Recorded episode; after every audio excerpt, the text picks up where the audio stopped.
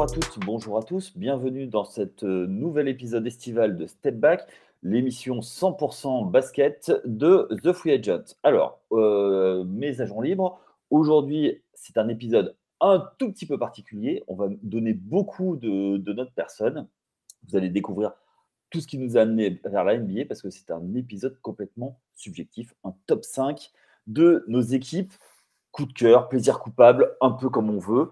Et pour en parler, j'ai euh, euh, l'immense, oh là là, je bafouille, euh, l'immense honneur de recevoir Chris. Chris, comment ça va? Salut Yannick, salut à tous et à toutes. Tu en perds tes mots, hein? Ah ouais, ouais, ouais. Mais, tu en perds tes mots parce que ce top 5 va être incroyable. On va se raconter tellement d'histoires et on va parler de, bah, de l'histoire avec un grand H, mais un peu de notre histoire, comme tu l'as dit, autour de la NBA. Euh, autour des équipes qui nous ont fait plaisir. Ouais, voilà, le plaisir coupable, j'adore ce terme. On peut peut-être, on peut peut-être un petit peu le définir parce que c'est vrai qu'on n'aura peut-être pas tous la même définition, qu'on mette un peu euh, sur la table nos, nos arguments ou les euh, tout ce qui tout ce qui fait qu'on pourquoi on choisit telle ou telle équipe, les critères, tu vois. Ouais. eh ben oui, oui, oui. Alors moi, je, comment je l'ai compris, moi, c'est les équipes qui qu'on a regardées avec des yeux d'enfant, qu'on adorait regarder, qui n'étaient pas forcément les équipes les plus belles, les plus flashy, mais qui, euh, qui nous ont procuré des émotions. Moi, c'est vraiment ça. C'est euh, alors, il y en a qui m'ont fait rire, il y en a qui m'ont fait, euh, qui m'ont désespéré, il y en a que j'espérais plus haut, il y en a que voilà. Donc c'était à peu près, c'est pour ça, c'est comme ça que je l'ai compris. Et toi? Ouais, ouais, ouais, non, non, mais je reprends tout ce que tu as dit. Je rajoute aussi peut-être le côté, comme on est vraiment sur de la subjectivité, alors le palmarès peut compter évidemment, mais pour moi c'est même pas été un critère numéro un. Tu vois, ah, moi c'est le côté comme tu l'as dit, le kiff ou alors le désespoir ou se dire mais ou le what if, tu vois, pourquoi la, pourquoi cette équipe euh, elle a été déconstruite ou pourquoi cette équipe a pas pu aller plus loin? Alors on va pas rentrer dans de l'analyse non plus pendant ce podcast, sinon on va être encore là demain. Mais euh, voilà, le côté c'est pas l'équipe qui aura gagné le plus de titres qui sera nécessairement celle qu'on aura le plus aimé, tu vois. Ah ben clairement. Clairement, clairement. Euh, là, euh, oui, moi, c'est vraiment celles qui vont donner le, plus euh, d'émotion. C'est ça. Moi, tu vois, dans mon top 5, là, il, y a deux équipes qui sont très, très, très bien placées. Elles n'ont jamais gagné. Hein. Ouais. Oui, oui, oui, tout à fait. Après, il y a aussi une chose qu'il faut rappeler à nos auditeurs, c'est que la consommation de NBA était vraiment différente selon les époques. on en parle souvent avec Max c'est que euh, dans les années, euh, début des années 90, on attendait de recevoir 5 majeurs mondial basket pour avoir les, pour avoir les infos. À la fin des années 90, on commençait à voir sur Internet pour avoir les box scores. Et puis, il y avait, euh, il y avait Basket Hebdo qui mettait les box scores. après, au début des années 2000, il y a eu le début des, des vidéos qui circulaient sur Internet. Mhm. Euh, après, tu as, eu, euh, eu le League Pass qui est arrivé, qui a complètement changé la donne. Aujourd'hui, on ne consomme plus de la même façon. Et euh, au début, il y avait aussi Canal qui, qui, donnait un résumé d'une heure à partir du, du, moment où la NFL était finie. Ensuite, c'était France 3 qui a eu une heure de temps en temps. Re à nouveau Canal qui a commencé à diffuser des matchs. Et puis après, avec Sport Plus, et euh, ben, le NBA TV qui, euh, qui a été en, après. On a vu d'autres choses et on n'a pas regardé de la même façon. Il n'y avait pas les mêmes yeux. Non, non, bien sûr. Oui, oui, complètement. Et après, bon, avec l'arrivée de Beansport, ça a vraiment démocratisé euh, l'accessibilité au grand public, on va dire, même si ça reste une chaîne payante et qu'il faut avoir la volonté de s'abonner. Mais en tout cas, dans la panoplie de tous les sports que propose cette chaîne-là, la NBA est quand même assez majeure. Euh, et, c'est vrai que ça me fait penser que dans, je pense très certainement, on en a parlé en off, mais c'est pour le dire également aux gens qui nous écoutent. Là, le top 5, autant sur d'autres classements, euh, on peut être d'accord ou pas d'accord sur la place du 1 ou 2, du 3, du 4, machin. Mais là, on n'aura pas du tout les mêmes équipes, très certainement, parce qu'on n'a pas non plus le même euh, pédigré autour de la NBA, on n'a pas vu les mêmes choses, euh, on n'a pas connu la NBA de la même façon. Moi, je serais sur des équipes beaucoup plus contemporaines. C'est pas pour autant que je n'ai rien suivi d'avant, mais j'ai quand même, comme on est sur du subjectif, j'ai davantage d'affect sur des choses que j'ai vues plus récemment, on va dire. Exactement. Oui, oui, et c'est ça qui est bien, c'est de, en plus, si ça peut donner l'envie à certains de, de voir certaines choses ou revoir. Bah, on espère ça peut être intéressant. Eh bien, alors, on va rentrer dans le vif du sujet après cette petite introduction. Allez, vas-y. Allez, donne-moi ton numéro 5. Ah, alors, ok, je peux te donner le 5. On fait pas un petit hors-classement avant, le petit Allez, vas-y. Allez, euh, une petite wildcard euh, ah, bah oui, oui. Alors, pardon, moi, ma petite wildcard, alors pourtant, c'est une équipe que je, n'aime pas du tout. Euh, moi, je suis, un, je suis un grand fan de, des Lakers. Oh. Lakers qui ne sont pas dans mon top 5, je le dis tout de suite, ça c'est posé. Mais il y a une équipe euh, que j'ai adoré suivre et je la mets en wildcard parce que je ne pouvais pas la mettre dans mon top 5 parce que je parce que j'ai trop mon cœur côté Lakers. C'est euh, ouais, c'est voilà, c'est l'époque Lob City des Clippers. Ah, j'ai hésité. Ah, en quoi En wildcard ou en 5 Ou dans le top 5 Ah non, euh, bah, j'ai pensé, pensé à eux. Honnêtement, parce que c'était. Mais vas-y, vas-y, vas-y. Ouais, ouais, ouais, non, non, mais Lob City époque des Clippers, euh, on, raille souvent cette équipe des Clippers comme étant bah, voilà, une, des, des équipes un peu clown de la NBA où le côté. Euh, la NBA, euh, voilà, les, Clippers, c'est une équipe de lose. Tant que ce serait une équipe de lose, la NBA se portera bien, entre guillemets, tu vois, je caricature. Hein. Mais, mais à cette époque-là, allez, c'était quoi, à partir de 2011, quelque chose comme ça, jusqu'en 2016-2017, bah, les Clippers, c'était quand même, c'était du show, tu vois. C'était du spectacle. Alors, on aime ou on n'aime pas, mais c'était très. Euh, ouais, c'était spectaculaire. C'était, euh, tu vois, c'était ce trio euh, Chris Paul, Blake Griffin, DeAndre Jordan. Alors, on parlait tout à l'heure de côté palmarès, ils ont rien gagné, ils n'ont jamais été très très loin, on va dire, ils n'ont jamais touché le, sommet, le sommet de la NBA, mais, mais qu'importe, ils donnaient du show. Ah, je pense qu'ils envoyaient du rêve aux fans des Clippers qui ont quand même connu, et qui, même si aujourd'hui c'est un peu mieux, mais ils, ils étaient quand même, c'était l'équipe 2000, dans les années 2000, 2010 et tout, avant cette arrivée de Lob City, c'était une équipe, mais tout le monde voulait aller là-bas parce que en adversaire parce que tu savais que tu allais les manger en fait. C'était vraiment une, ils étaient mauvais, ils étaient vraiment mauvais. Et là, ça apportait du beau moqueur, ça apportait du spectacle, ça apportait du show. Euh, aller revoir les, euh, les dunks incroyables de, de DeAndre Jordan. Moi, je me suis refait quelques highlights, j'ai noté quelques noms. Euh, il y en a qui sont pris des gros posters et des mecs comme Mosgov qui sont pris des posters. Euh, Kendrick Perkins, Brandon Knight. Alors celui-là, pour ceux peut-être les plus jeunes, les plus jeunes, vous l'avez peut-être pas vu, mais tapez Brandon Knight, euh, Dunk, DeAndre Jordan ou ce que vous voulez, mais vous allez voir, il se fait, il se fait mais totalement écrasé. C'est même plus écrasé à ce niveau-là, tu vois. et la grimace derrière. Mais oui, la grimace de Jordan derrière qui dit Ah ouais, j'ai fait ça, c'est vraiment dirty, tu vois. Et cette équipe-là, elle a vraiment été incroyable.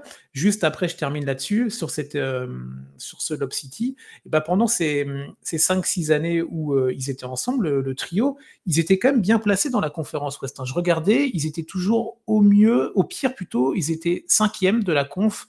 Ils ont même été sur le podium pendant deux saisons ça a fait des demi-finales ou des premiers, des premiers tours. Mais voilà, c'était pas non plus qu'une équipe highlight, qu'une équipe à spectacle. Ils étaient quand même, ils étaient toujours dans le top 6 de la conférence. Après, bah, il y avait des, il y avait d'autres équipes en face dont je vais très certainement reparler euh, qui, leur ont, qui, leur ont fait, euh, qui leur ont fait bloc dans des styles de jeu complètement différents. Mais voilà, c'était le, petit kiff, Lob City, et rien que pour aller revoir les dunks de, de DeAndre Jordan, euh, pour moi, ça mérite une petite wildcard. Ok, ça s'entend, ça s'entend. Ok. Euh, oui, c'était une équipe, euh, c'est vrai, qui était mythique. J'y ai, euh, un petit peu pensé. Mmh faut pas oublier que, alors, c'est vrai que les Clippers, au début des années 2000, c'était des machines à highlight, mais ils gagnaient rien parce que c'était des, des, des poulets sans tête. Il y avait Darius Miles, il y avait Elton Brown, Lamar Odom a commencé sa carrière là-bas, je crois. Enfin, tu vois, c'était des c'était une équipe qui était, euh, qui était fun, mais mhm. voilà, que fun, et qui, euh, qui, gagnait, qui gagnait jamais rien.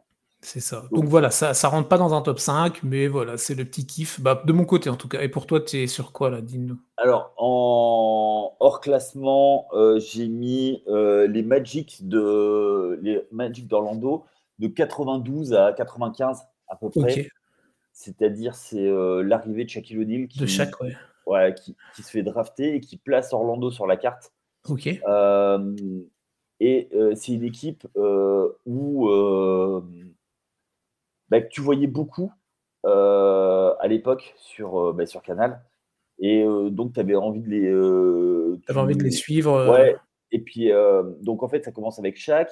L'année d'après, ils, ils reprennent un premier choix de draft qu'ils échangent. Donc, ils, sélectionnent Chris Weber, mais qui ne veut pas jouer au Magic. Donc, euh, ils trade pour Penny Hardaway. Penny Hardaway, qui aurait été un ovni euh, euh, dans la NBA. Mhm. Ces premières années, c'était une dinguerie. plus des joueurs, des, des role-players qui, qui, ont marqué. Nick Anderson, moi qui, que du coup j'avais découvert, qui était un sacré shooter, et un, rookie, avant, qui a été dans le top 5 des rookies, c'était Dennis Scott, qui était un, joueur que j'aimais beaucoup, Fouidi, qui était un shooter à 3 points, un peu bedonnant déjà, et qui, était le grand pote de Shaq. Et cette équipe qui va aller jusqu'en 95 en finale NBA, qui, a monté sur, euh, sur 3-4 saisons, qui mhm. s'écrasera sur, euh, sur les Lakers par la suite. Mais euh, voilà, c'est une équipe qu'on voyait beaucoup, beaucoup à la télé, qui était fun, qu'on voyait beaucoup dans les highlights. Qui était, c'était une équipe un peu hype, tu vois. Pour, les, pour l'époque, il y avait une grosse, gros engouement. On les mettait beaucoup en avant, surtout Penny et Shaq, qui, qui étaient vraiment des, euh, des joueurs un peu en avance sur, le, sur, le, sur leur temps et qui étaient déjà un peu ce qu'allait devenir la NBA. Ok. Ouais, ouais, bah le, oui, oui, bah le début, les débuts de chaque et tout. Euh, bah, c'est vrai que j'ai vu ça que par, euh, que par vidéo après sur YouTube et compagnie ou dans des, des, archives un petit peu plus à l'ancienne. Mais ok, ok. Mais c'est vrai qu'en plus, comme tu dis, si c'était une des équipes qu'on voyait le plus sur cette époque-là, et comme on ne voyait pas les 30 équipes, tu en parlais tout à l'heure, du côté, bah, il n'y avait pas la surconsommation qu'on a aujourd'hui et l'accessibilité. Bah, c'est vrai qu'on peut s'attacher, bah, on, on, devait, on devait s'attacher, entre guillemets, aux, aux, rares équipes qu'on pouvait voir. Tu vois. Et pour te donner un ordre d'idée, il y avait des pubs euh, en France avec Shaquille O'Neal. déjà, euh, il y avait comme ce côté arrivé en, Europe. Euh, en fait, ils ont bénéficié à plein de l'effet Dream Team, parce que euh, avec la Dream Team, euh, c'est un raz-de-marée qui arrive sur, sur l'Europe. avant, c'était vraiment. alors, il y avait beaucoup de personnes qui suivaient la NBA, mais c'était vraiment, fallait vraiment être, être piqué, quoi, tu vois. Et c'est devenu mainstream à ce niveau-là, à ce moment-là. Donc, donc voilà. Bien, bien, bien. Bon, bah, très bien. Orlando et les Clippers dans notre petite wildcard. Voilà, tout à fait. Allez, on va, rentrer, euh, on va rentrer dans le vif du sujet. Allez, on y Allez, donne-moi ton, donne ton, numéro 5. Ouais, alors top 5, du coup, euh, honnêtement, on se l'est dit avec, euh, avec, avec Yannick en, off et tout, on en parlait les jours d'avant. Ça a vraiment été très compliqué, comme on est vraiment sur de la subjectivité. 5, 4, 3, là, on peut refaire le, top dans 3 jours. Peut-être que mon 5, il va être 4, il va pas être 1, mais ça peut bouger. Mais il fallait faire un ordre, donc j'en ai fait un. Moi, numéro 5, euh, les Spurs, San Antonio, euh, Tony Parker, Manu Ginobili, Tim Duncan. Alors, plutôt la, la fin que le début, très honnêtement. Le fameux Spurs basketball. Voilà, c'est ça. Euh, la partie, comment dire ça? La première partie, les premiers titres, le, le titre contre, contre le titre de 2003-2005 contre Détroit, celui-là, honnêtement, j'avoue que j'ai pas, j'ai pas énormément de souvenirs. Euh, moi, je suis plus sur voilà cette deuxième partie, les duels contre euh, contre l'équipe du Heat euh, l'année 2014 avec le Beautiful Game. une, une vraie legacy. Il y en aura d'autres moi dans mon dans mon dans mon top, mais celle-là, elle est vraiment marquante. Elle est marquante aussi parce qu'il y a un Français, hein, quoi qu'on en dise. On peut voilà, on peut nous traiter de oui, bien sûr, mais principalement un. On peut nous, traiter de, de, chauvin, tout ça, aucun problème là-dessus, on assume complètement. Euh, ouais, un, un, jeu incroyable autour d'un coach incroyable, d'un coach all-time. Vous avez fait un top 5 des coachs, vous avez fait un grenier sur ce coach-là, Greg Popovich, donc euh, vous pouvez aller réécouter tout ça si vous le souhaitez, si vous ne l'avez pas déjà fait. Euh, là, moi, je, je regardais, j'avais une photo là j'ai une photo, de ben, vous voyez pas, mais euh, sur mon ordinateur, où on voit l'équipe euh, de 2014, hein, du coup avec Duncan Parker, Kawhi Leonard, euh, qui, commençait vraiment là, il, à prendre possession de, de, de toutes les possibilités qu'il avait. Alors après, ça s'est mal terminé avec San Antonio, mais bon, qu'importe. qu'importe, pas pour les fans des Spurs. Euh, Danny Green, shooter incroyable, Danny Green, moi j'adore. Alors là, il s'est un petit peu perdu sur les dernières années, mais San Antonio, ça a collé complètement. des mecs comme Gino Bidi, Patty Mills, Corey Joseph. Il y avait vraiment une équipe. C'était une équipe incroyable à suivre autour de ce trio-là, autour bah, deux mecs, tu vois, Tim Duncan, Manu Ginobili, c'est, euh, je dis pas qu'ils sont sous-cotés, loin de là, parce qu'ils sont dans la légende, ils sont, euh, c'est des Hall of Famer, tout ça, machin, il y a aucun problème. Mais c'est pas des, c'est des mecs qui ont vraiment marqué euh, de leur empreinte la ligue. Tony Parker, il a accompagné ça parfaitement. il faut se rappeler des débuts de Tony qui étaient compliqués. dans la relation avec Tim Duncan, par exemple, où on savait que ça n'a pas été un secret. Je crois que c'était la première année où Tim Duncan lui adressait pas vraiment la parole.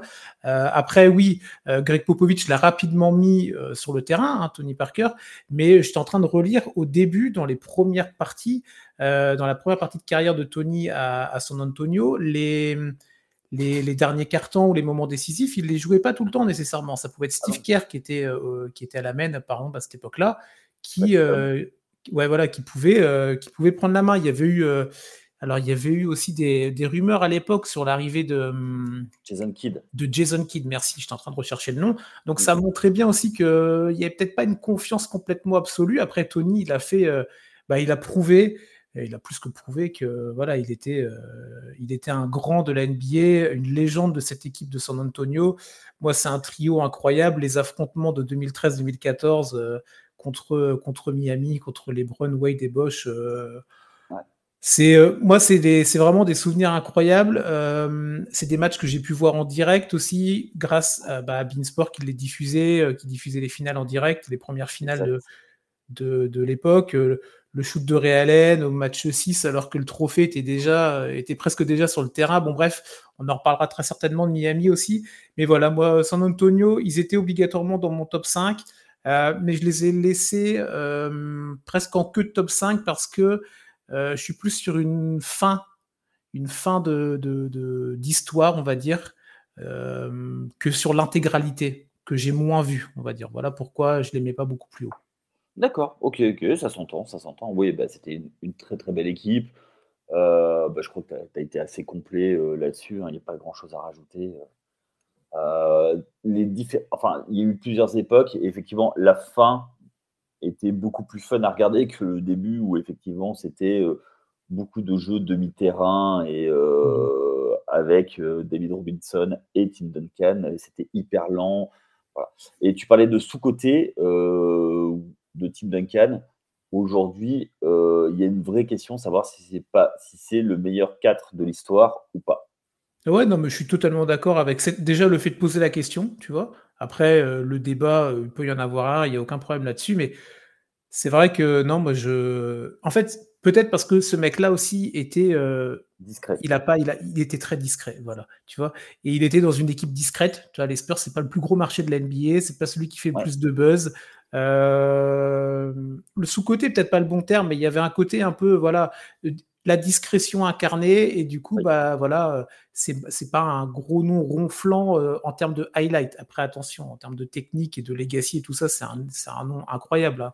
mais ah euh, ouais non non voilà c'est incroyable ce numéro 21 là il est dans le cœur de beaucoup de, fans des Spurs et de, fans de NBA hein. ouais tout à fait. Tota-, totalement. Alors après moi c'était pas mon c'était pas ma cam. Déjà parce qu'il a gagné en 99 Donc euh, déjà, forcément, il y avait un, petit souci. Ok, ok, ça marche. je, vais donner le mien. Bien sûr. Alors moi, mon, numéro 5, euh, parce que dans, mes équipes plaisir coupable, il y a aussi des joueurs que j'ai euh, que j'ai kiffé. Mhm. Moi, c'est les Hawks, fin des années 80, début jusqu'en 92. je m'explique. Il y avait un joueur qui était, qui était génial que moi j'adorais et euh, j'attendais les highlights euh, tout le temps, j'attendais le courtside countdown parce qu'en fait, les top 10, il n'y en avait pas tous les jours, il y en avait une fois par semaine. Et c'était Dominique Wilkins. Ah et euh, déjà, premièrement, il y avait une proximité parce qu'il est né à Paris. Donc, tu vois, à l'époque, d'essayer de trouver des liens avec, avec nous, avec nous Français. Bien sûr. Et, Dominique Wilkins, bah, en fait, il était, c'était un soliste, c'était un, un, scoreur patenté. S'il il a, eu, il a eu un titre de, meilleur marqueur quand Michael Jordan était blessé. ça te montre à peu près le, le gars, et surtout, c'était une machine à light. C'était un, deux concours de dunk gagnés, un qu'il aurait dû, mais c'était à Chicago, donc c'est Michael qui a gagné, Michael Jordan. Euh, c'était vraiment une super une, équipe, mais une équipe, tu vois, tu parlais tout à l'heure pour les Clippers où, où ils avaient la loose. Ben, depuis, les, depuis cette époque, Atlanta, c'est la loose, quoi.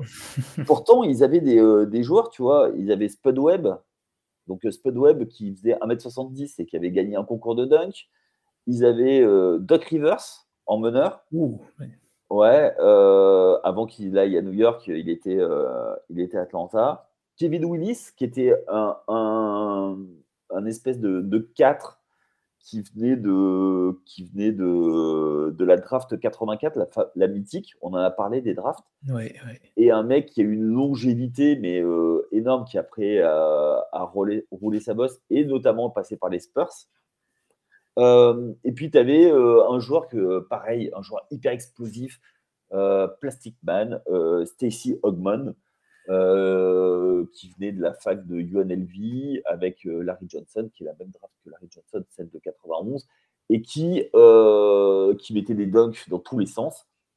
Et pour te donner un ordre d'idée, à l'époque, c'était Mike Fratello qui, coachait.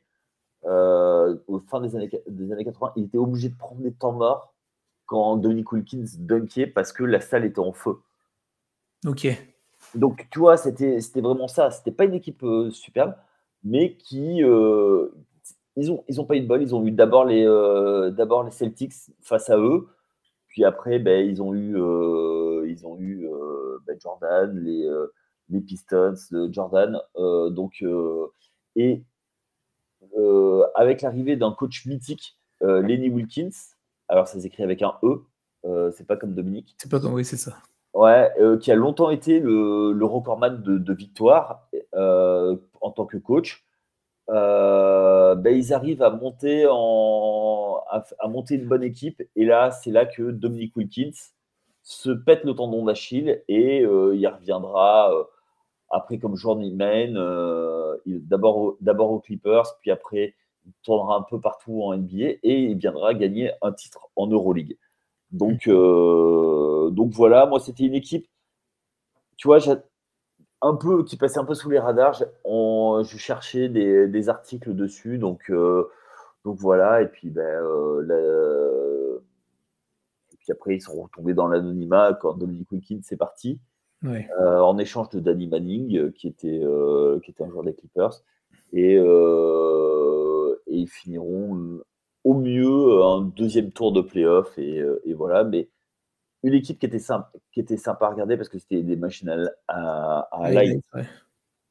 Donc voilà, c'est, moi, c'était ça mon, mon petit plaisir coupable. Bah oui, oui, très bien, très bien. Mais c'est bien, là, on, on va un peu plus dans l'histoire avec ce que tu nous as raconté. Euh, ah, mais, mais c'est bien, mais c'est ça qui est bien. moi, monsieur. Mais non, mais pas du tout. Mais euh, non, c'est vraiment intéressant.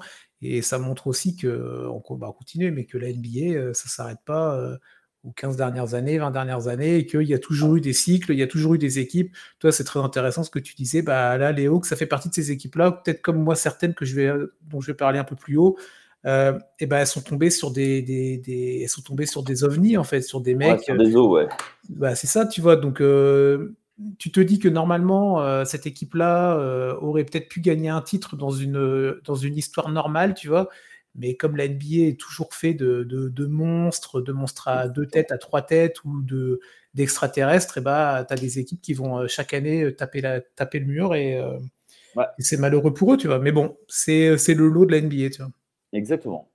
Allez, quel est ton quatrième, toi Numéro 4. Alors, numéro 4. Euh, alors, donc ça fait partie de ces équipes qui ont été euh, championnes, hein, donc euh, Spurs numéro 5. Quatrième, alors là, c'est toujours, alors c'est toujours en cours, c'est les Warriors.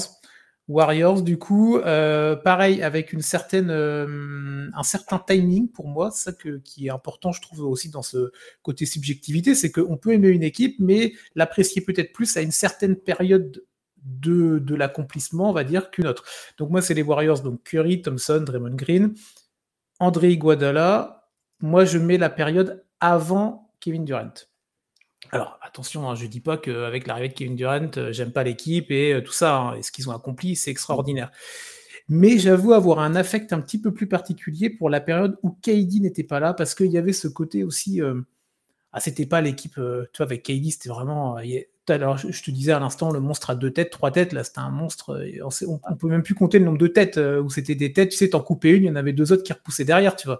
c'était c'est ce qu'ils appelaient le cheat mode là euh, quand il y avait euh, Kevin Durant. c'est ça, tu appuyé quatre fois sur croix et avais, tu gagnais le titre, tu vois. Donc euh, moi c'est plutôt la période d'avant, avec toute la construction qu'il y a pu avoir autour bah, de l'arrivée de, avant, avant Steve Kerr, c'était Mark, c'était ouais Mark Jackson si je dis pas de bêtises. C'est ça.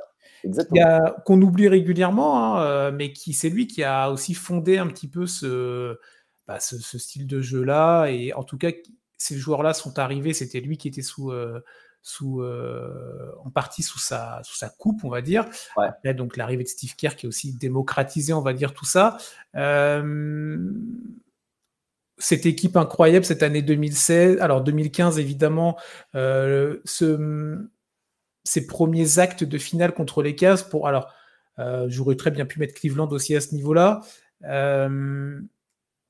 ça a été des finales. Euh, bah, ça qu'on soit. Alors, pour ceux qui n'étaient pas fans d'une franchise ou d'une autre, il y a peut-être ce côté ouais, euh, ah, c'est tout pendant 4 ans, c'est tout le temps la même finale, machin, la même rengaine. Mais c'était jamais la même chose, peut-être, aller la dernière année, peut-être de trop. Mais sinon, il y avait tout le temps de la dramaturgie. Il faut des beaux vainqueurs, il faut des beaux vaincus. Et là, à chaque fois, il y avait ça. Euh, cette première année, ce premier acte-là, donc les deux premières années sans KD, où bah là, les Warriors vraiment prennent le premier titre contre un LeBron qui était peut-être un peu seul, malheureusement. Il n'y avait, pas de, il y avait pas de Kevin Love qui se blesse. Euh, et Kyrie, aussi. Kyrie aussi, évidemment. Euh, mais 2016, c'est vraiment pour moi le. Je vais pas dire le, climax et l'apogée, parce qu'avec KD, ils ont fait des dingueries aussi, tu vois. Mais... Mm. Et tu vois, ce qui est paradoxal, c'est que cette équipe-là, en 2016, elle a perdu, tu vois. Elle fait la meilleure saison dans l'histoire de la NBA en termes de, bilan de, victoire, passant, passant les Bulls de, Jordan. Euh, euh, Stephen Curry obtient enfin le titre de MVP, hein, MVP unanime. Ça reste le seul encore aujourd'hui à avoir ce, cette, cette distinction-là. Et quand tu vois les noms qui sont passés avant, euh, voilà, tu vois, mais bon, bref, c'est comme ça. Il retrouve les Cavs. Les finales se passent incroyablement euh, bien, on va dire, au début pour, euh, pour les Warriors qui mènent 3-1. Tu te dis, bon, voilà, dans l'histoire, ça n'a jamais été fait, etc., etc. Vous connaissez la rengaine. Et, euh, et, voilà, et ce match. Alors, le match 7 n'est pas, une, n'est pas un bijou absolu en termes de basket. Hein, voilà ça reste, euh, c'est vraiment une. Le score est assez, est assez petit. J'ai plus le score exactement, mais euh, bah c'est 80, c'est pas 92-89 ou un truc comme ça. Bon bref, c'est un petit score. Ah euh, mais, qu'importe, qu'importe. Là, on n'est même plus dans du, on n'est plus dans un côté, on n'était plus dans ce côté qui allait marquer le plus de points ou tout ça. Il y avait, on avait l'impression d'assister à un film à la fin d'un d'un show que seuls les Américains peuvent faire. Alors malheureusement pour les Warriors ça, pour eux, ça a été, euh, bah, ils ont buté sur, euh, ils ont buté sur un LeBron, euh, le bloc de LeBron, le shoot de Kyrie, etc. Et sur une équipe des Cavs totalement habitée par le fait de, de, de, casser l'histoire. Mais, mais moi, cette équipe des Warriors, elle va rester. je pense que peut-être que toi, tu parleras d'une autre époque des Warriors ou pas, mais moi, elle m'a marqué parce que voilà, c'est de la NBA euh, moderne, récente, c'est quelque chose que j'ai suivre, que j'ai pu suivre, euh, que tu peux suivre en permanence en fait, euh, via la saison régulière, via les réseaux sociaux, via le lead pass, tu peux les suivre en playoff, tu peux vraiment t'attacher aux personnages, tu peux les suivre dans leurs évolutions, tu as vraiment un côté, bah, tu suis au quotidien en fait, tu vois comme une, comme une vraie série. comme une série que tu regardes sur Netflix ou, ou ce genre de truc. Et moi, cette équipe-là, voilà, avant, euh, avant KD, 89-93. Ouais, merci pour la précision pour le, match 7. Euh, ouais, moi, voilà. Curry, Thompson, Draymond Green, évidemment. André Guadala, euh, MVP aussi. Ça, c'était MVP des finales, en tout cas. la, petite, la petite anecdote. Mais, mais ouais, voilà, voilà. Cette équipe des Warriors, avant, voilà, avant Kevin Durant, parce que c'était peut-être on était vraiment au cœur du, au cœur du, pas du projet, mais on est, c'était le cœur de cette équipe des Warriors là. Il n'y avait pas d'arrivée extérieure, il n'y avait pas de, comme tu dis, de cheat, de cheat mode. Mais euh, non, moi je suis fan de, je suis fan de cette équipe-là. Alors ils continuent, hein, euh, c'est ça qui est bien avec eux, c'est qu'ils continuent. Ils ont encore, euh, ils ont encore récupéré, ils ont encore récupéré un titre il n'y a pas longtemps, mais mais c'est vrai que la genèse, c'est la genèse de ce projet-là qui fait que je les mets, je les mets dans mon top 5. Ok, ça s'entend. alors moi, par rapport à cette équipe, cette franchise, j'ai hésité à mettre une autre équipe qui était fun à regarder, qui pour moi et euh, la vraie genèse, c'est l'équipe, la fameuse équipe du We Believe. Ouais, voilà, c'était vers là que je t'emmenais tout à l'heure. Je ne sais pas si tu l'avais placé, mais. Euh, alors, euh, non, je ne l'ai pas placé parce que c'est pas. alors, c'était une époque où je regardais un peu moins la NBA, mhm. mais je suivais de, loin. Et l'équipe We Believe, avec Mike, Mike, Pietrus, le français, donc voilà, euh, mais c'était l'équipe de Don Nelson et c'était la première qui jouait sans vrai pivot et qui, euh, qui a sorti les, euh, les Mavs qui étaient numéro 1. Et, et c'est, je crois que c'était Don Nelson qui coachait encore mhm. et qui, qui, donnait, qui a donné le socle à faire des choses qui, derrière, vu que c'était des, des gars qui étaient particulièrement écervelés, euh, c'était des pétards ambulants, mais, euh, mais quand même, qui étaient de, sacrés joueurs de basket quand ils s'y mettaient. Donc, tu avais Baron Davis, Stephen Jackson, euh, tu avais des joueurs comme ça. Et, c'était fun à, regarder. Puis après, ben, ils ont coulé et c'est comme ça qu'ils ont récupéré Stephen Curry.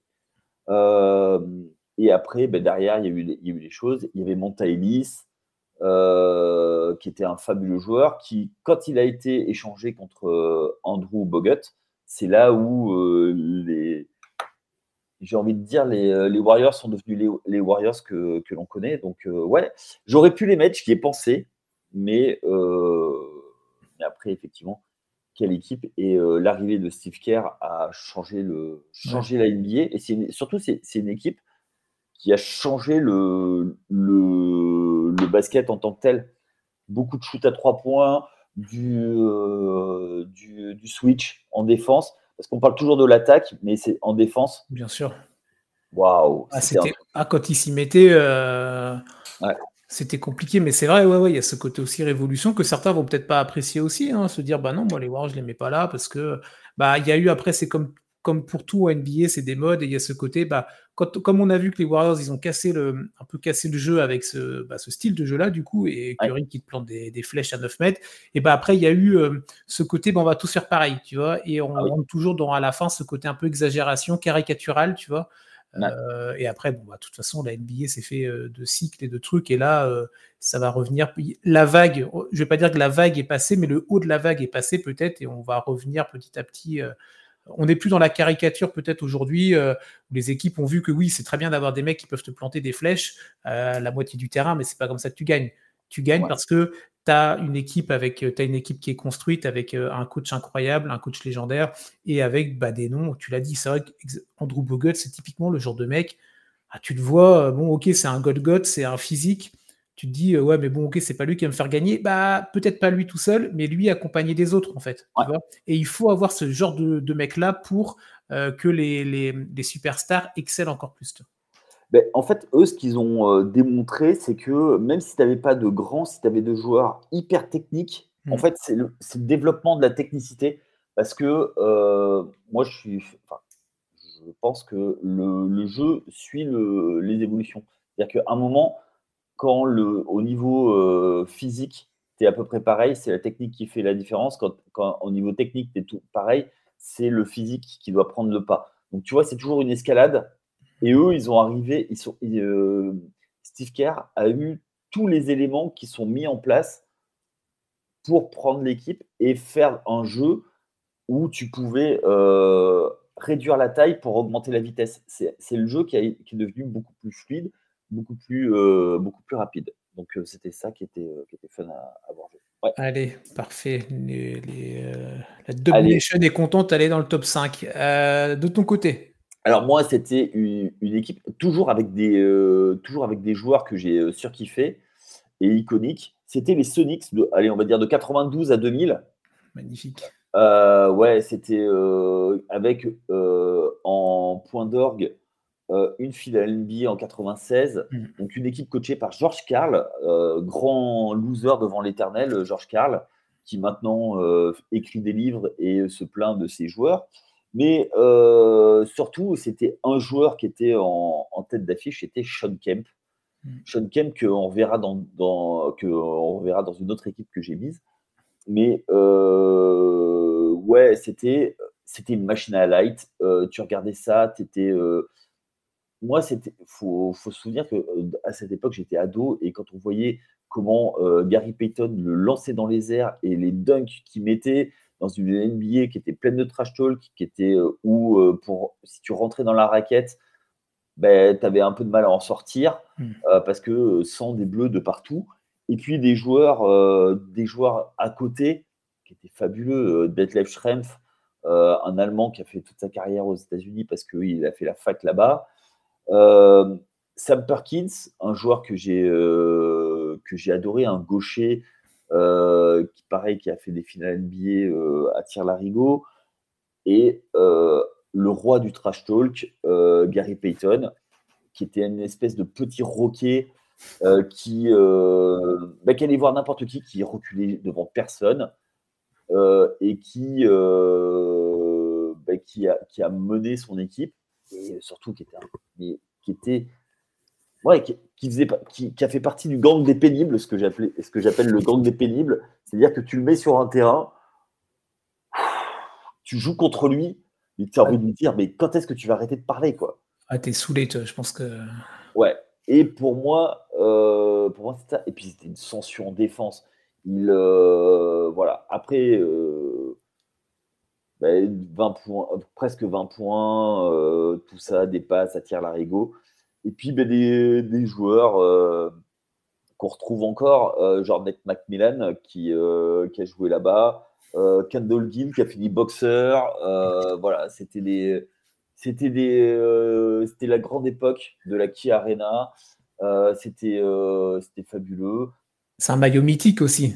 Ouais, c'est mythique, le maillot de, des, des, Sonics, il est, euh, il est mythique, le logo, tout, le, le, vert, le jaune, c'est... Exactement, et euh, c'est une équipe que, enfin, Seattle, rien que pour cette époque, mérite euh, une franchise qui a été volée, enfin, qui a été volée, non, mais c'est le business, qui est parti à Oklahoma City après, mais je pouvais pas ne pas, ne pas citer cette, cette équipe qui avait vraiment un truc, une âme, quoi. Et, les dunks de Sean Kemp, mais euh, faites les, euh, allez voir les highlights. Après, il s'est un peu perdu, euh, Sean Kemp, voire beaucoup. Mais n'hésitez pas à aller voir ses highlights. Et, et quand il était, était là-bas, c'était, c'était énorme, quoi. Et puis, des, des batailles, des batailles dans, en playoff, à tir larigot, tout ça et c'était un peu des, si tu veux, les gamins qui arrivent et qui, qui, veulent renverser la table et qui ont renversé la table. Ouais, non, oui, mais ouais, ouais, c'est. tu vois, c'est une équipe que j'ai pas trop vu, suivi tout ça, mais j'ai regardé rien que par, bah, tu disais, par rapport au maillot, parce que bah, quand tu t'intéresses un peu à l'histoire de l'NBA, bah, tout de suite, tu, il, claque dans, il claque dans les, dans les livres, dans les trucs que tu peux voir, ah ouais, tiens, et après, moi, je suis passé par là, ça peut paraître très, euh, très, très, très bête, tu vois, mais je suis parce que moi, c'est le maillot qui m'a attiré visuellement, tu vois, euh, l'esthétique. Et après, du coup, je me suis intéressé à, ce que, à tout ce que tu as dit, euh, Kemp, Payton, tout ce que, tout ce que tu as dit. c'est, je n'ai pas creusé aussi loin que toi, voilà, aussi, mais je suis plus, je suis resté sur des highlights avec ce genre de. Mais ça reste incroyable à regarder.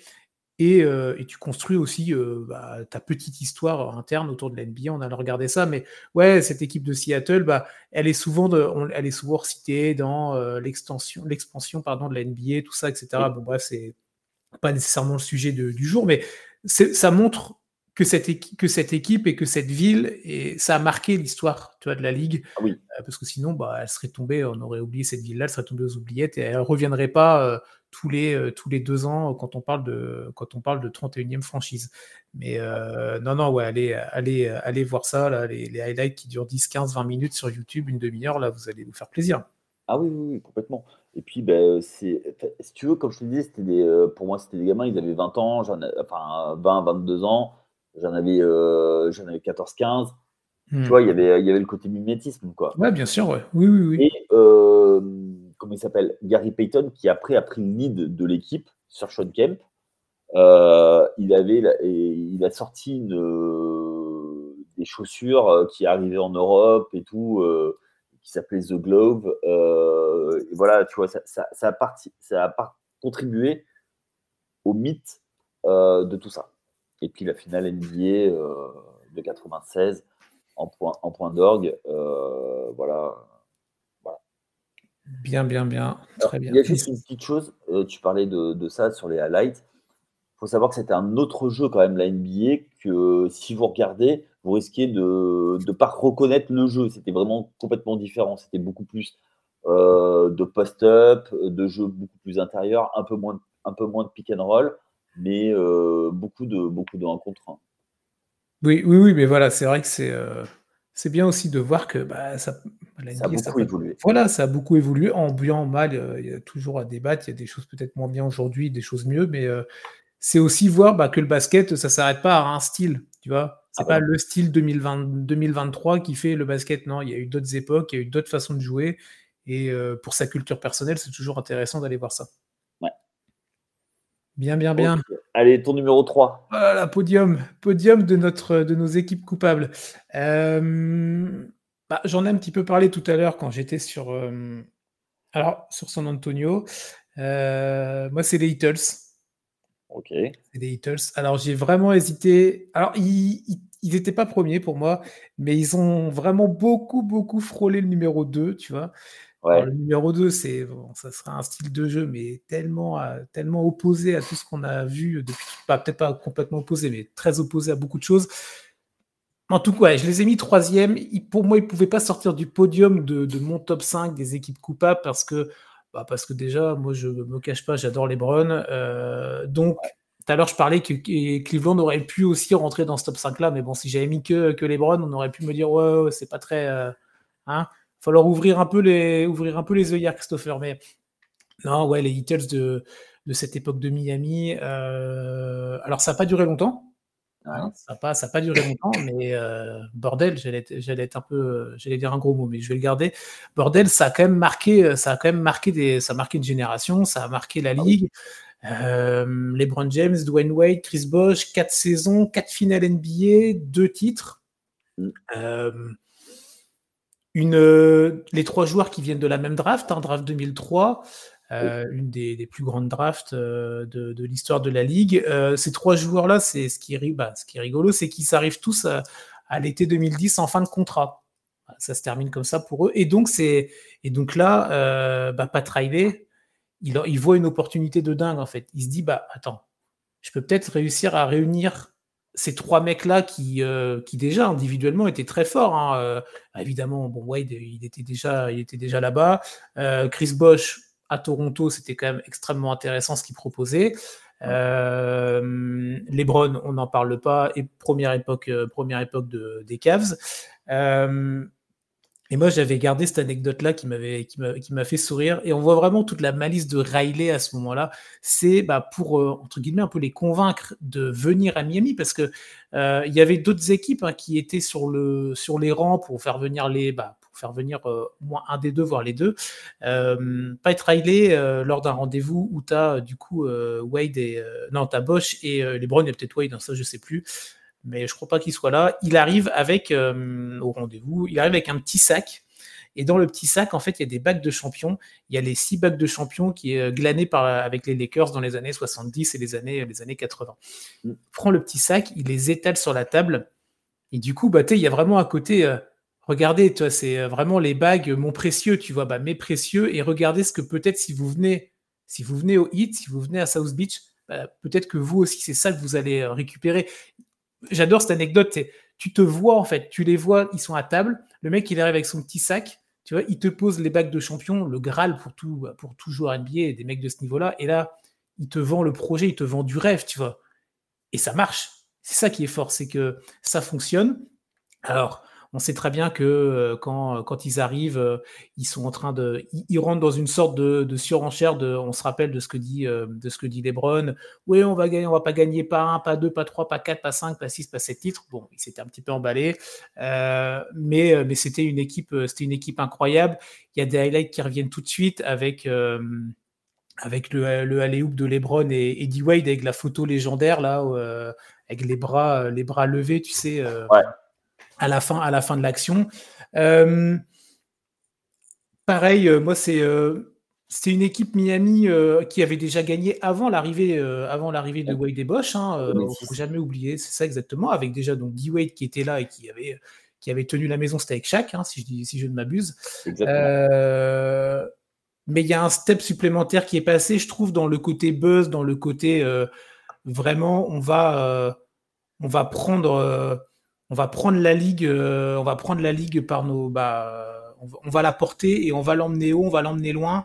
Ils ont eu l'adversité avec les Spurs dont je parlais tout à l'heure, mm. euh, autant en bien qu'en mal. Hein. On parlait du shoot de Ray euh, parlait du shoot de Ray en, en 2013 à, South Beach et après, bah, du coup, il y a eu le revers de la médaille l'année d'après. Mais non, non, une équipe, une équipe folle. Je sais pas si honnêtement ça aurait pu aller beaucoup plus loin s'ils étaient restés, tu vois. Euh, je, pense que le timing était peut-être bon, tu vois. Ils ont fait 4 ans, bah, ils ont été 4 fois en finale, ils ont pris deux titres. Le ratio est quand même très très bon. Euh, et ce qui est intéressant, et je terminerai par là, pour cette équipe-là, c'est que malgré l'arrivée de LeBron qu'on classe où on veut dans la legacy all-time des joueurs NBA et l'arrivée d'un lieutenant vraiment incroyable qui est Chris Bosch, ça a toujours été l'équipe du Dwayne Wade, tu vois.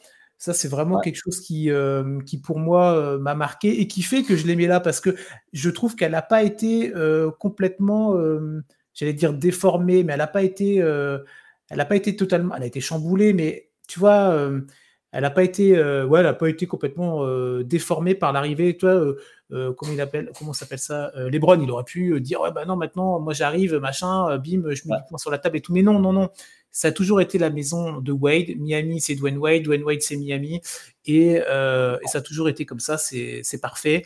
Et, et, voilà non non moi les Heatles à Miami il y a il y a un livre bah, qui s'appelle Les Heatles qui, qui, a été écrit, qui est sorti en début, début d'été, fin, fin, ouais, fin juin, truc comme ça, là, euh, d'un des collègues de, l'équipe de Trash Talk, que je vous conseille, c'est un super livre, euh, où ça revient vraiment beaucoup plus en longueur et en profondeur sur, cette, euh, sur la construction de cette équipe-là, sur tout ce qui a été fait. Voilà, donc vraiment les Heatles, les Heatles, voilà, pour moi, podium. Ça a frôlé la deuxième place, honnêtement, mais en deux, j'ai vraiment mis une équipe à l'opposé complet. Mais bon, bref, Miami, Heatles, euh, époque Wade Bosch, LeBron, troisième. Ok. Non, mais ça s'entend. Alors, euh, petite anecdote, au départ, il ne devait pas aller à Miami. Hein.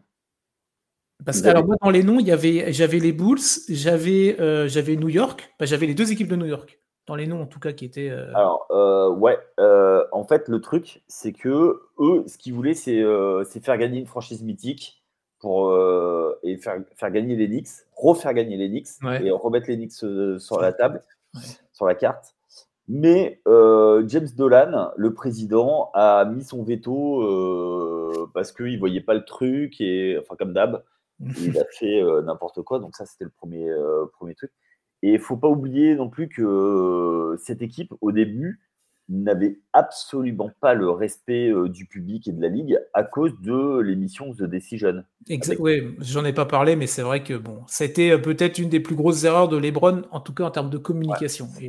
Et, le début de LeBron est très compliqué euh, à Miami, et c'est quand il décide de jouer à la Miami qu'ils deviennent champions bah, en 2012, parce que le premier, c'est très très compliqué euh, la première année, même s'ils vont en finale, c'est très très compliqué quoi. Et c'est à partir de là que ça se débloque.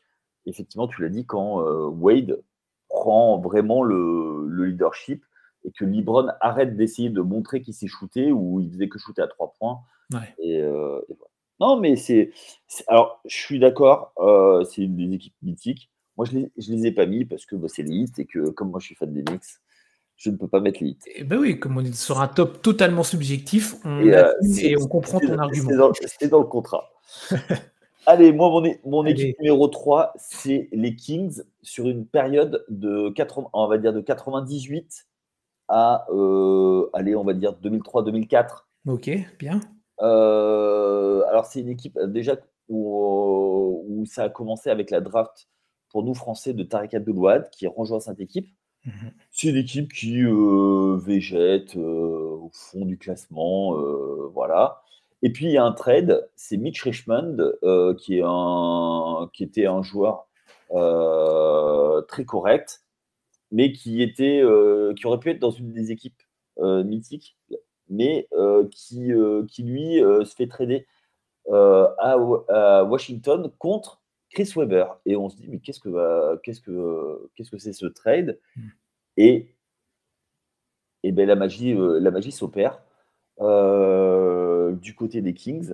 Alors, euh, les Kings, c'est Chris Webber déjà qui, arrive et qui, euh, qui claque ses double-double à tir larigot. Plus de 20 points, plus de 10, rebonds. Vladi Divac, qui était là comme, comme joueur, qui est arrivé. Peja Stojakovic et Dr. Goglou sur l'aile. Donc Tariq Abdoulouad qui restera une saison avant de partir. Doug Christie par la suite. Bobby Jackson en sortie de banc et surtout Jason Williams, qui est un joueur euh, complètement iconique, alors qui ne mhm. fera pas gagner, mais qui, euh, qui fera arriver sur, sur les highlights et qui, euh, qui donnera un côté sympathie à cette équipe, où c'est le tout petit marché, le tout petit poussé, qui va bousculer, qui va, qui va changer le rythme de la ligue, qui va tout ça. Et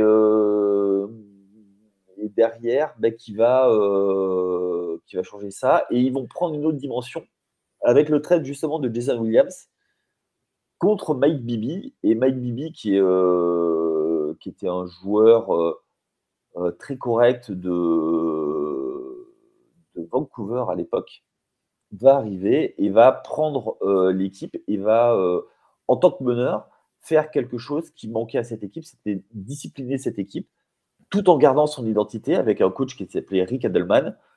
Euh, et va, euh, va rouler sur toute, sur toute la ligue pendant des années et des années, va mhm. beaucoup s'écraser sur les Lakers, et avec notamment euh, le fameux match où l'arbitre avait parié sur le match, où il y avait un match truqué, la ligue a reconnu, et bah, ils sont écroulés euh, là-dessus et en laissant les Lakers aller vers le free pit.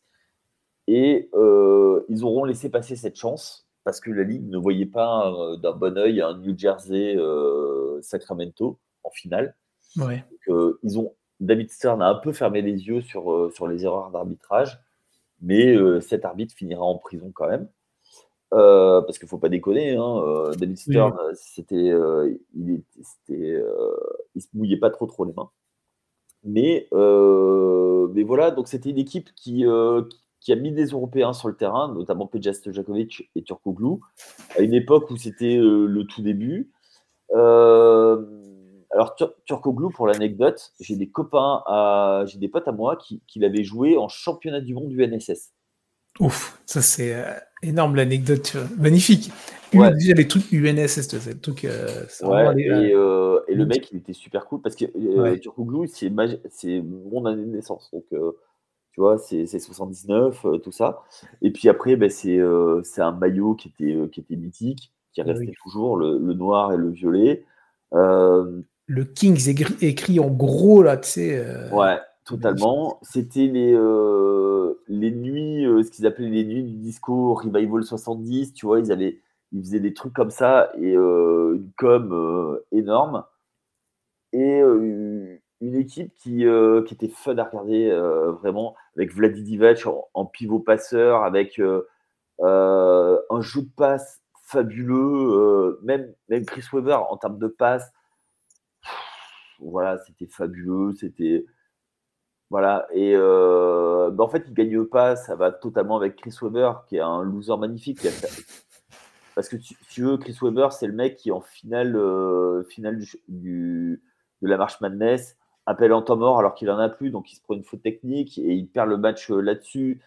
c'est Vladimir qui, au lieu de prendre le rebond, tape la, tape la balle et puis ça tombe dans les mains de Robert Torrey qui met un 3 points qui les crucifie. Enfin voilà, c'est c'est l'équipe que tu as envie de prendre, as envie de câliner parce qu'ils ont perdu. Euh, c'est très, très, Sacramento, tu vois. Exactement. Exactement. Et, euh, et voilà. Et, et, moi, à cette époque, euh, quand je savais qu'ils jouaient le, le, vendredi soir sur, sur Canal, j'étais content parce que le, je ne le regardais pas en direct. je l'enregistrais et je le regardais en me réveillant, à, en me réveillant le lendemain matin parce qu'à l'époque, c'était sur VHS. Et, euh, et waouh, t'étais content, tu, prenais ton petit déj devant un match des, Kings. Waouh, t'étais content, quoi. Et, euh, voilà, donc euh, moi, c'était. et puis, ben, j'ai toujours aimé Chris Weber. C'est un joueur que j'ai adoré. Donc, donc voilà, tu vois. Et puis, puis le début de Tariq Abdul quoi. Donc, tu vois, pour tout ça, j'ai adoré cette, cette, cette, époque. Je regardais. Et euh, je regardais régulièrement. Je les regardais régulièrement. Et pour moi, c'est un peu les, c'est un peu Ménix euh, côté ouest. Oh, très bon. Bah, disons que c'est une, eh, c'est une belle flatterie que tu leur fais là quand même, parce que on connaît ton attachement pour. Euh, ah oui, mais oui, mais même encore, hein, tu vois, les Kings, je regarde et je suis très content qu'ils, reviennent, en haut de l'affiche. Ouais, oui, oui, parce que c'est vrai que c'est fait partie de ces équipes qui ont connu, euh, bah, tu disais même avant, avant l'époque là dont tu viens de, très bien parler, bah, c'était quand même compliqué aussi. Là, ils auront après Rook pendant quoi 16 ou 17 ans, pas de playoffs. C'était franchement l'équipe de aussi des Kings. Euh, c'est ces équipes un peu doudou là où t'es triste pour la communauté là-bas, t'es triste pour la communauté, pour les gens fans à travers le monde, parce ah que bah, tu vois que c'est une équipe qui bah, cette ville-là du cœur, tu vois, et, tu, on l'a vu cette année euh, quand, quand, ils sont revenus en playoff, la, la, folie, la, la, lumière là, envoyée au ciel, c'était très Sacramento. Il y avait un côté, euh, on va tout éblouir parce qu'on est. Ils, extériorisaient 15 euh, ans de frustration, tu vois. Et, et pour avoir suivi sur Twitter des, des fans, tu, tu, peux que. tu as un dévouement, voilà, que ce soit mmh, mmh, mmh. Kings.fr euh, après, il y, a, il, y a, il y a deux, trois autres. ouais. euh, voilà, ils sont fabuleux, quoi. Ils sont, tu vois, c'est, à ce niveau-là, c'est, un dévouement, quoi. C'est ça. Et je pense que du coup, ils vont se retrouver dans l'époque dont tu parlais euh, juste à l'instant, où tu vois, ah ouais, Ils, sont peut-être plus jeunes, tout ça, peu importe, mais si c'est des vrais fans hardcore, bah, ils, ont, ils ont regardé, ils ont connu, ils ont vu, ils se sont renseignés. Donc, je pense que beaucoup vont se retrouver dans ce que tu disais. Ouais, totalement. Et puis, bah, moi, enfin, vraiment, je te dis, euh, moi, c'était Chris Weber avec son afro, sa petite afro là. Euh, oh, qu'est-ce que j'ai, qu'est-ce que je l'ai kiffé, quoi.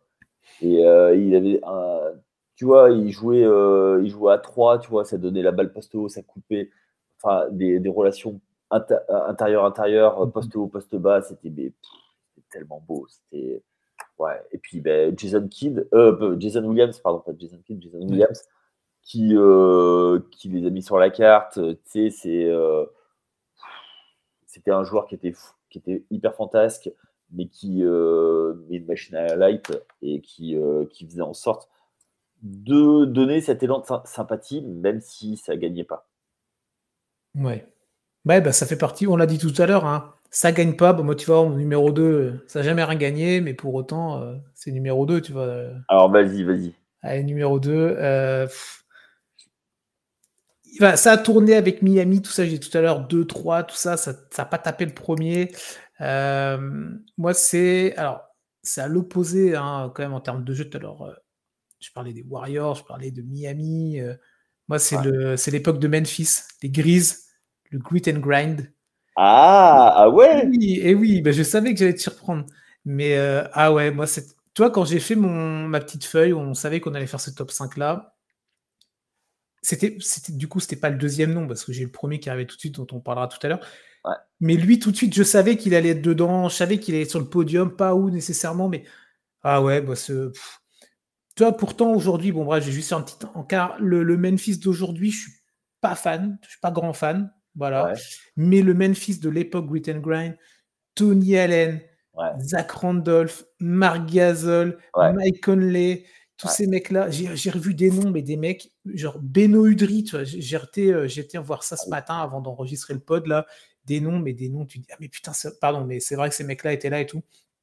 Une équipe avec une identité mais, mais, folle, euh, un peu, euh, un peu une anomalie en fait dans cette, euh, tu te dis que cette équipe-là, elle aurait, elle aurait dû vivre, euh, elle aurait dû, euh, elle aurait dû exister bah, il y a peut-être dix ans avant ou, ou peut-être encore plus vieux, tu vois. Qu'est-ce qu'elle foutait là dans, euh, dans ces années-là, 12, 13, 14 ça, paraissait bizarre. C'est une équipe qui a croisé bah, les équipes dont j'ai parlé aussi plus haut, les affrontements contre les Clippers, Lob City, que j'ai fait en, wildcard tout à l'heure. Il y a des matchs incroyables. J'en ai revu, euh, j'ai revu des, longs highlights sur le, le League Pass. Alors, il y a moins de choix à l'époque sur le League Pass qu'aujourd'hui, mais tu peux quand même te refaire les, les highlights de ces matchs-là en playoff. Je crois que c'est de 2013 c'est vraiment, c'est vraiment, mais c'est à l'opposé complet le style de jeu, tu vois. C'est complètement incroyable.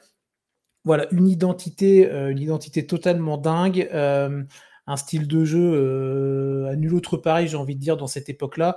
Une époque où les adversaires, bah, t'avais pas envie d'y aller, tu vois. T'avais pas envie de les affronter déjà. Mais quand tu devais aller dans le Tennessee, dans cette salle-là où les fans, mais ils étaient complètement malades et tu avais une équipe, tu savais qu'ils allaient t'agresser dès, dès le tip-off euh, et, ils n'allaient pas lâcher le steak pendant les 48 minutes. Ah bah, bah merde, c'est fatigant, tu vois, et c'est vraiment usant. Euh, cette équipe-là n'a jamais rien gagné, mais euh, de 2010 à 2017, on va dire vraiment l'époque du grit and grind, ça va quand même chaque fois en playoff ils sont toujours là, ils sont toujours présents. Alors malheureusement après, bah, ils vont, euh, ils vont, ils vont, ils vont, ils vont se prendre des murs, mais toujours eu le, voilà, toujours le bilan positif, toujours la post-season, euh, des, euh, comment dire ça, des, ouais, voilà, des, des, des mecs incroyables. Euh, moi, j'adore. Moi, c'est le mec, peut-être, c'est un des mecs que, que j'adore le plus dans, dans, dans, ma petite histoire NBA. C'est un mec comme Zach Randolph, tu vois. Ah, Zibo. Un, ah, tu vois, un nounours, tu vois. Rien que la tête, tu vois, la, la, bonne bouille. Tu, vois, tu disais, les Kings, tu avais envie de les câliner. Alors, Zibo, tu as envie de le câliner, mais il faut qu'il soit dans un bon jour, tu vois. Il faut qu'il soit d'accord avec, euh, avec toi. Tu vois. Mais moi, j'adore. Bouge pas pour Zibo. Euh, ah, bah, très bien. Mais ouais, moi, Randolph, Zach Randolph, j'adore ce mec-là. Pour moi, c'est Peut-être que d'autres vont me dire non, c'est Tony Allen, parce que c'est Tony Allen qui a, euh, qui, a, qui a sorti ce terme de grit and grind. Euh, c'était euh, par rapport à une histoire autour de Rudy Gay qui n'était pas motivé pour un match. Bon, bref. certains vont peut-être dire ouais, non, c'est Tony Allen, non, c'est Conley avec Gasol, tout ça. Je peux comprendre. Mais moi, je trouve que Zibo, c'était.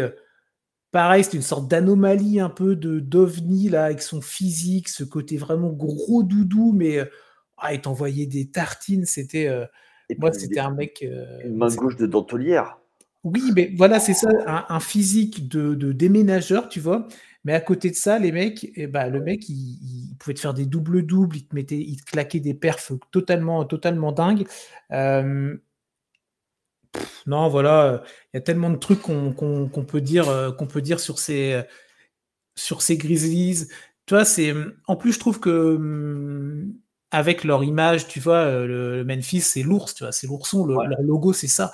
Bah là, je trouve que c'est vraiment ça, tu vois, la grosse papate, là, euh, on va venir, on va vraiment venir te, te prendre à la gorge, tu vois, on va te saigner, tu vois, euh, sans être dans, de la violence gratuite, évidemment, mais c'est, c'est, ouais, voilà, c'est, je t'attrape par le col, par le cou, c'est, je vais tout donner sur le parquet, c'est de la sueur, c'est du sang, c'est des larmes, c'est, ouais, non, complètement. ça n'a jamais été au bout. Mais je m'en fiche, honnêtement, je m'en fiche complètement que ça n'ait jamais été au bout. C'est une équipe, euh, voilà, c'est incroyable. Et pourtant, c'est vraiment euh, presque à l'opposé de ce que j'aime dans, ce que je peux regarder euh, régulièrement. Mais il y a une vraie identité. Moi, c'est vraiment ce côté identitaire-là. C'est peut-être l'équipe qui, pour moi, parmi mon 5, a la plus grosse identité. Tu vois et pourtant, il y a des. Toi, tout à l'heure, on parlait des Spurs. il y a quand même une vraie identité de jeu. Les Warriors, on n'en parle pas. Mais je trouve, cette équipe de Memphis, euh, bon bref, euh, numéro 2 et, ça bougera pas, ça je pense. Ouais, complètement. Et puis tu as, Marc Gasol qui gagne un titre de défenseur de l'année. Hein. de mémoire. oui, oui, il y, a des, récompenses individuelles aussi qui tombent. ouais, totalement. Et ouais, bah, le grit and grind. alors, j'ai hésité à les mettre dans mon top 5, mais j'ai pas pu. J'ai pas pu, j'ai pas pu parce que c'est. alors, c'était une époque que j'aimais bien. Il y, a eu, il y, a eu, aussi des histoires aussi dans l'équipe. Hein. Il y a eu la, fameuse euh, patate qui a pris ou a donné au Mayo parce qu'il y avait des dettes de, poker dans, dans l'avion. Enfin, tu vois, il y avait des trucs un peu comme ça aussi. C'était l'équipe vraiment blue collar où fallait, euh, fallait respecter les règles, quoi, tu vois, et qui faisait respecter les règles. Donc, euh, c'était. non, c'était. Je, suis, je suis assez d'accord avec toi. C'est une chouette équipe. Moi, j'ai bien aimé cette équipe. Euh, Mike Conley, euh, qui, est, euh, était un, bonheur terrible. tu as parlé de Tony Allen, et puis bah, Zibo et. et Gazol, tu vois, la situation. Oh ah ouais, poste haut, poste bas, c'était, c'était quand même. voilà, quoi. C'était, c'était quelque chose, quoi. Donc, ouais, je peux comprendre que tu les mettes euh, là-dedans, euh, dans, ton, dans ton top 2. Mais euh, ouais, vraie équipe à identité, quoi. Et c'est ça, c'est ça qu'on aime. Tout à fait. Allez, le tien, du coup, ton numéro 2, là. Alors, tu parlais de Zibo. Ah. Il est dans, le, dans mon top 2, mais pas pour des bonnes raisons. Alors, moi, c'est une équipe que j'ai kiffé. Et c'est. Alors, tu parlais de Watif en début d'émission. C'est l'équipe la plus Watif c'est les Portland Jail Blazers. Ah bah on va pas être d'accord sur le plus gros what mais je t'écoute et... Euh, ah non, c'est pas le plus gros what if. ah d'accord, pardon. Mais euh, c'est euh, les Jail Blazers. Alors pourquoi les Jail Blazers? Donc c'est l'équipe de Portland qui au début des années 2000 avait que, alors que des têtes brûlées dans son équipe. Pour te dire, les, les joueurs les plus sages, c'était Scotty, Scotty Pippen, et Arvidas Sabonis qui buvait une bouteille de vodka par jour. D'accord? Donc, euh, c'était eux. Et à côté, tu avais des mecs qui s'appelaient les Jailblazers parce que tous les jours, dans la, dans la rubrique des faits divers, tu avais un des joueurs qui allait en tôle. D'accord, oui, magnifique ça. Donc, mais si tu veux, ça a commencé. Alors, il y, y, a des choses qui étaient vraiment pas drôle et il y en a eu qui étaient un peu plus drôles, tu vois. Euh, il y a Ruben Patterson, euh, qui était un joueur qui euh, frappait régulièrement ses compagnes, donc il allait en tôle régulièrement. Ensuite, tu as, eu, as eu Sean Kemp. Sean Kemp qui a fait deux saisons mais qui n'a pas joué parce qu'il était parce qu'il allait régulièrement au cure des intoxications. Tu avais Darius Miles qui était un joueur, un ancien joueur des Clippers, qui arrivait et qui avait, euh, on va dire qu'en termes de. Il avait des pas très très bonnes relations avec son coach. Et il le euh, traitait avec le N-word. Euh, tu avais Zibo qui, en plein, en plein entraînement sur Ruben Patterson, justement, lui a cédé bah, pas une droite parce qu'il est gaucher, donc une gauche. Et euh, de peur que Ruben Patterson vienne le chercher euh, chez lui euh, pour lui tirer dessus avec, avec un flingue, il, allait se cacher chez un de ses coéquipiers. Donc, tu vois, chez Del Davis. Donc, tu vois, c'est cette équipe-là. et puis, bah, avais mais à côté de ça, tu avais des, talents générationnels comme Rachid Wallace, qui, alors, mon joueur doudou par excellence. Hmm qui euh, a menacé plusieurs fois des journalistes euh, parce qu'il ne voulait pas répondre aux interviews, pourquoi il perdait. Euh, mais à côté de ça, qui était un joueur magnifique, qui sont allés jusqu'en finale de, de conf face, face aux Lakers et, et ils menaient de plus de, plus de 10 points, 15, 15 de mémoire, à l'entrée du dernier quart et ont eu un, une coupure de courant et donc pas réussi à remonter euh, derrière et sont fait complètement euh, laminer. Et c'est à partir de ce moment-là mmh que euh, bah, ils ont décliné en arrivant sur cette époque Jailblazers. Euh, mais des joueurs, mais tu vois, Damon Stoudemire, qui était un, joueur fabuleux, mais arrivé là-bas, bah, il a eu des problèmes. il a essayé de passer le contrôle pour rentrer chez lui dans l'Arizona avec des guns. Donc, voilà, avec de l'herbe, euh, tout ça, donc euh, ce, genre de choses. donc, et puis, il n'y en avait pas un pour rattraper l'autre, quoi. C'était ça, ça le problème de cette équipe. Et ben, une de mes anecdotes préférées, c'est ben, justement, il y avait Damon Stoudemire qui conduisait un gros 4x4, un Hummer, et il ramenait Rachid Wallace, et puis ben, ils se font arrêter par la police. Il dit Bon, ben, les gars, vous avez de l'herbe Et là, les deux en cœur qui, qui répondent Non, non, on a, tout fumé. Mais tu vois, c'était qu'est-ce que tu veux, qu'est-ce que tu veux faire? Et donc du coup, allez hop, en tôle. Et ben moi justement, je je cherchais la nouvelle anecdote euh, sur quel nouveau joueur allait, euh, ah oui. allait finir, en, finir en tôle pour me faire rire. Donc une équipe coachée par Mike Dunleavy. Euh, voilà. Une équipe qui aurait dû faire beaucoup mieux, mais, mais voilà, qui, surtout pour, pour la communauté de, de Portland, qui en avait ras-le-bol de cette équipe. Et c'était une équipe avec une grosse tradition. Euh, qui a fait plus de 20 ans d'affilée en playoff et euh, qui, euh, par les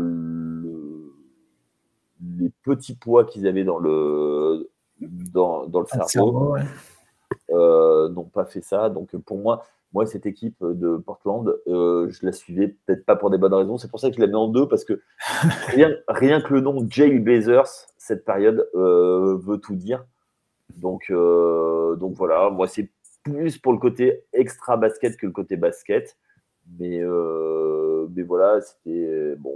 Puis ben, pour faire un clin d'œil à, Rachid Wallace, qui, était un, joueur, mais euh, qui était un joueur euh, moderne avant l'heure, capable de jouer poste bas.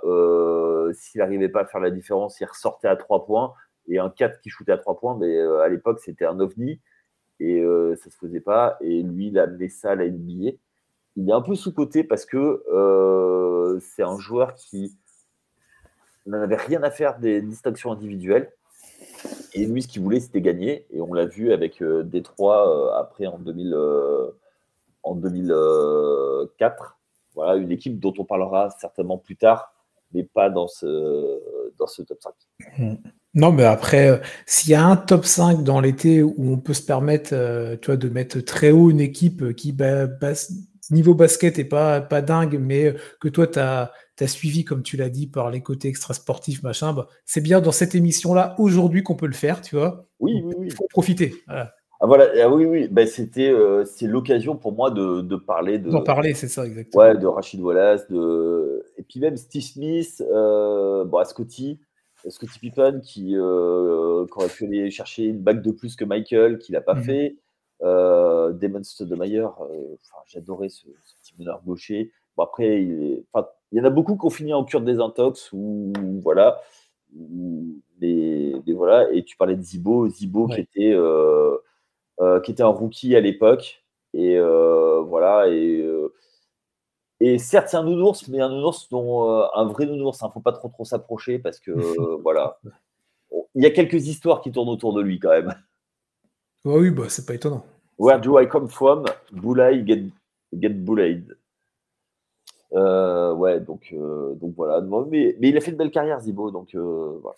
Ah oui, là-dessus, il n'y a, pas de, a pas de débat, comme on dit. Exactement, exactement. Allez, on va passer au top 1. Ouais, ouais, ouais, bah, top Allez, ton équipe, ton équipe. Plaisir coupable, tout ça, coup de cœur, ouais. Alors, on en parlera évidemment bien plus longuement euh, dans, notre grenier, qui sera consacré à nos deux numéros 1 du coup. Je le marque tout de suite. Ah non, bah c'est pas ton numéro 1, moi. Ah, c'est d'accord, très bien. Ok, parce que du coup, je pensais avoir ton numéro 1. Je me dis, bah attends, s'il y a ce numéro 1 là, vu qu'on a déjà prévu le grenier, je me dis, ah, il manque une équipe. Mais ok, bon, peu importe. Bah, moi, du coup, je vais faire court vu que j'en parlerai dans le grenier. Ouais. Euh, moi, c'est du coup le Thunder. Thunder, OKC, euh, avec l'époque Kevin Durant, Westbrook, Harden aussi je vais quand même plus euh, être sur Durant et, euh, Westbrook. Euh, tout à l'heure, tu parlais du what c'est pour ça que j'ai sauté de ma chaise. Non, pour moi, c'est le plus gros what de l'histoire de, la NBA, cette équipe, des, du Thunder. pardon.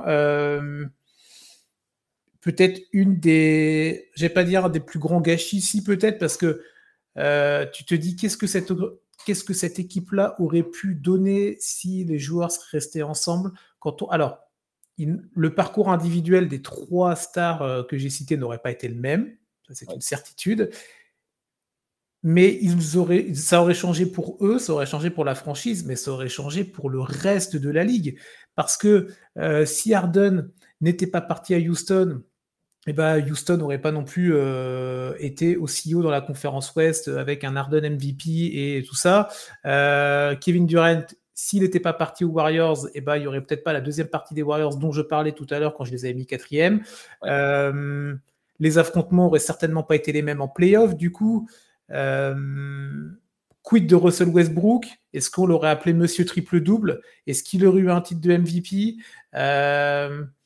est-ce qu'il aurait passé Oscar Robertson? Tu vois, je veux dire, ça, il y a un effet domino, mais tellement incroyable sur l'histoire avec un grand H de la ligue, sur plein de petites histoires autour. Euh, moi, c'est une équipe, euh, c'est une équipe incroyable avec ces trois mecs-là qui étaient super jeunes. Euh, avant que ça n'explose, tu voyais quand même que il y avait une vraie, il y quand même une vraie filiation, il y avait un truc. Des mecs comme Duran qui sont arrivés via, euh, via la draft à l'époque de Seattle. Tu en parlais tout à l'heure des, Sonics, c'était sur une autre, une autre période, mais euh, la fin des Sonics, c'est aussi bah, la, draft de, la draft de KD avant que ça débarque, avant que ça débarque à, au Thunder. Euh, voilà, je veux pas, je vais, je vais rester très court, je vais arrêter sur cette équipe-là parce qu'on en parlera beaucoup plus euh, lors du grenier pour, pour la fin de semaine. Mais, euh, mais ouais, c'est un what totalement dingue cette équipe-là pour, euh, pour eux individuellement, pour la ligue, pour tout ce que je viens de dire. Et merde, et pardon, mais c'était une équipe, euh, c'est une équipe super fun à avoir joué, qui pareil a affronté des équipes incroyables. Euh, elle a été en finale NBA, hein, faut, faut pas l'oublier, cette équipe du Thunder là, finale NBA, perdu contre, perdu contre Miami, bah, contre le Miami de, les, de LeBron. C'est ça, de LeBron, donc tout se retrouve, mais non, non, non, c'est. c'est vraiment celle-là, tu vois, celle-là, elle était direct numéro un, et après, du coup, j'ai commencé à réfléchir pour les autres, mais. Ok parce que ces noms-là, ils sont, ils sont incroyables. C'est des noms qui sont toujours, qui marquent toujours. Euh, tu vois, les trois mecs que j'ai cités, ils sont toujours actuellement dans la ligue. Ils ont eu leur parcours. Alors peut-être qu'aujourd'hui, pour certains, c'est plus un fin, une fin de parcours, mais, mais qu'importe, euh, ils, ont, euh, ils ont marqué cette, j'ai envie de dire cette jeune franchise du Thunder parce que. Ouais. Voilà, on va. je vois ce que tu veux dire. j'ai une question pour toi. Peut-être que tu répondras. Est-ce que le fait que Sergi Ibaka ait un titre avant James Harden, pour toi, ça fait, ça fait de lui un meilleur joueur non, non, non, non, non. Oui, c'est vrai que j'ai pas, j'ai pas parlé d'Ibaka, mais on en parlera, on en parlera dans le grenier. non, non, non, pas. Non. Il a très bien, il a son titre, il a, il a eu son titre avec, avec les Raptors, mais euh, non, il n'est pas, il est pas meilleur que, que, que, le Barbu. D'accord, ok, ça marche. Bah, de toute façon, on en reparlera euh, donc vendredi pour le. Bah oui, oui, bien sûr. Ok, ok. Alors moi, je vais mettre mon, euh, mon numéro 1. Alors moi, c'est vraiment euh, totalement subjectif. Parce que c'est, mais euh, c'est une équipe que j'ai, j'ai surkiffé. voilà, qui m'a... C'est un peu le champ du signe pour moi. C'était les Knicks de 99. Et ah notamment le... Ouais. Et le, et le run en playoff. surtout le run en playoff de de cette année-là, il faut quand même voir l'équipe qu'il y avait. Donc, euh, à la main, c'était Charlie Ward et Chris Childs. Euh, tu avais Alan Houston et euh, Letral Sprewell. Tu avais euh, Larry Johnson. Tu avais Marcus Camby, Patty Wing, Kurt Thomas. Voilà, tu avais une équipe, c'était c'était des tueurs. Et alors, pendant, le, pendant la saison régulière, c'était très compliqué à, se, mettre, euh, se mettre en place. Et euh, ils arrivent à se qualifier ric-rac mhm. et en huitième position et ils tombent sur euh, l'adversaire ultime, le hit. Et ça se rend coup pour coup et ça se joue sur un shoot de Alan Houston à la dernière seconde. Donc déjà, tu vois, tu vas gagner à Miami sur un buzzer beater quasiment euh, tu, climatises, euh, tu climatises la salle, ça fait du bien. Derrière, euh, Atlanta qui se prend un sweep. Et après, tu, retrouves un ancien, un ancien ennemi juré qui, est, qui est Indiana. Et avec l'action iconique du four-point play. donc, c'est Larry Johnson qui, qui, prend la balle il y a faute sur lui, shoot à trois points, qui rentre dedans, c'est accordé. Et là, on sait que la série est pliée parce que les Knicks prennent l'ascendant. Et avec un Madison Square Garden qui, qui soulève comme un seul homme. Une, voilà, et c'est quasi, quasiment la dernière fois que le Garden était en fusion comme ça. Même après les, les runs de playoffs, c'était pas pareil. Et hmm. ça va en finale NBA, mais sans Pat, sans Pat Ewing qui se fait le tendon d'Achille pendant ce, run de playoff. Et il va manquer, il va manquer pour la finale. Et même si Marcus Camby fait un très très bon, très très bon taf, ça va manquer. Les points de Patrick Ewing vont manquer. Ils vont manquer de taille face aux Spurs. Hmm. Mais ils ont donné de. C'était l'équipe underdog qui, euh, qui s'est battue et qui. Euh, euh, voilà, qui, qui, était, qui était pleine de rage avec un joueur qui, était, qui pendant ses playoffs, s'est révélé côté New York, c'est Letral Sprewell. Letral Sprewell qui, qui avait été banni un an avant. pourquoi? Parce qu'il avait essayé d'étrangler son coach. Il avait même étranglé et puis il a été séparé par, par les joueurs. Et, euh, et du coup, euh, il, il, était un peu un paria et il arrive à New York et il rentre complètement dans, dans le style de l'équipe. Alors au début comme sixième homme, ça ne lui convient pas. Puis après, au gré des, euh, des blessures, il rentre dans, les, dans la rotation. Et, et, voilà, et derrière, ça devient le, un gars fabuleux et euh, avec euh, une rage et des dunks euh, tout en puissance.